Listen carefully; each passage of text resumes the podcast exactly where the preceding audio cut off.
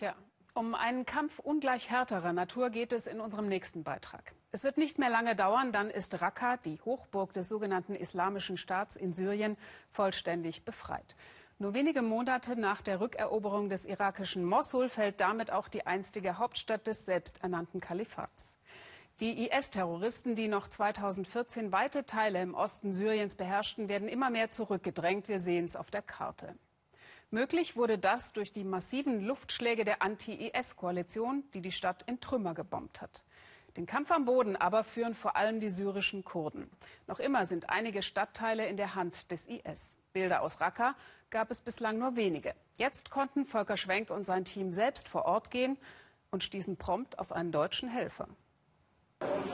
Man kann wohl sagen, der Mann hat wirklich Glück gehabt. Er hat eine IS-Sprengfalle überlebt.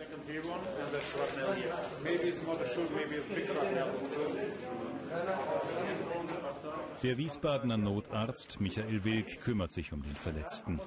Der OP behelfsmäßig in der Küche eines Wohnhauses.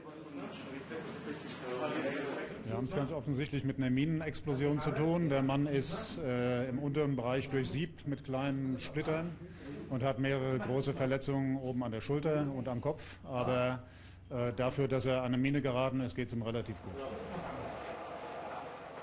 Der Verletzte wird vorläufig versorgt, ins nächste Hospital gebracht.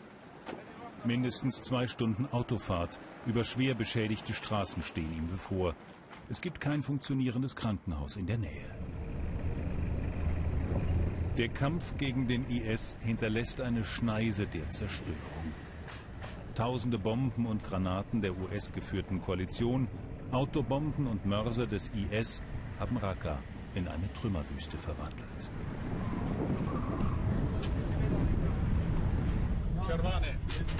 Michael Wilk kommt immer wieder nach Nordsyrien.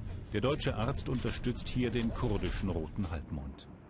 Der Kampf um Raqqa geht langsam dem Ende zu, aber die Gefahr ist nicht vorbei. Der IS ist weitgehend vertrieben, hat aber überall Minen hinterlassen. Vor ein paar Tagen hatten wir eine Familie, sechs Leute, davon haben zwei nicht überlebt und von den anderen haben einige mindestens ein Bein verloren. Hier in den nördlichen Außenbezirken Rakas soll bald ein neuer Vorstoß gegen den IS beginnen. Michael Wilk und sein kurdischer Kollege suchen einen sicheren Platz, an dem Verletzte versorgt werden können. Denn an die Opfer der Kämpfe denke kaum einer, kritisiert der Arzt. Also mich ärgert am allermeisten, dass die Kurdinnen und Kurden, die hier allen voran die äh, IS rausschießen sollen, ja, dass sie die Köpfe hinhalten für die Interessen, die auch äh, die Interessen Amerikas zum Beispiel sind. Aber für die Zivilbevölkerung, die das dann auszubaden hat, als auch für die Kämpfer und Kämpferinnen wird eigentlich viel zu wenig getan. Man könnte auch sagen, die Leute werden benutzt. Bleibt bloß in Deckung, signalisiert uns der kurdische Kämpfer. In den Ruinen seiner selbst erklärten Hauptstadt hat der IS Scharfschützen versteckt. Die sind gefürchtet von den syrisch-demokratischen Kräften, kurz SDF. Etliche sehr junge Männer, kaum erwachsen, sind unter den Bewaffneten. Das Bündnis arabischer und kurdischer Kämpfer wird von den US-Amerikanern trainiert. Der Krieg gegen den IS fordert einen hohen Preis. Ein Pickup bringt Verwundete. Der Trupp ist bei einem Vorstoß ins IS-Gebiet in eine Sprengfalle geraten. Der Sanitäter kommt aus Schweden, ein Freiwilliger. Jetzt trägt er einen kurdischen Kampfnamen, seinen Geburtsnamen will er nicht veröffentlicht sehen. Was auffällt, anders als im irakischen Mossul sieht man im Kampfgebiet in Raqqa keine Zivilisten. In drei Drehtagen an der Front nicht einen. Dabei seien durch Luftangriffe der Koalition allein im August mehr als 400 Menschen getötet worden, so glaubhafte Berichte. Uh, das kann nicht stimmen, sagt der Schwede. Bei so vielen Opfern hätten wir doch viele Leichen finden müssen. Wir sind immer ganz vorne an der Front unterwegs und ich habe keinen einzigen toten Zivilisten gesehen. Ein Widerspruch, der sich kaum auflösen lässt. Es gibt viele ausländische Freiwillige bei den SDF, Männer und Frauen. Dilan kommt aus Kanada. Seit mehr als zwei Jahren ist die junge Frau jetzt schon bei den Kurden. Wir wollen einfach nicht warten, bis die IS-Terroristen in unsere Heimatländer kommen. Die Kurden haben die internationale Gemeinschaft um Unterstützung gebeten in ihrem Kampf gegen den IS und darum sind wir ihnen zu Hilfe gekommen.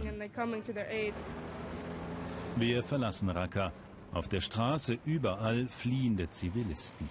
Sie kommen aus ez Michael Wilk ist unterwegs in ein Lager in der Nähe der Stadt. Die Schlacht um Raqqa ist fast entschieden. Die Hauptkämpfe haben sich jetzt hierher verlagert. An manchen Tagen kommen 1000 Menschen im Lager an.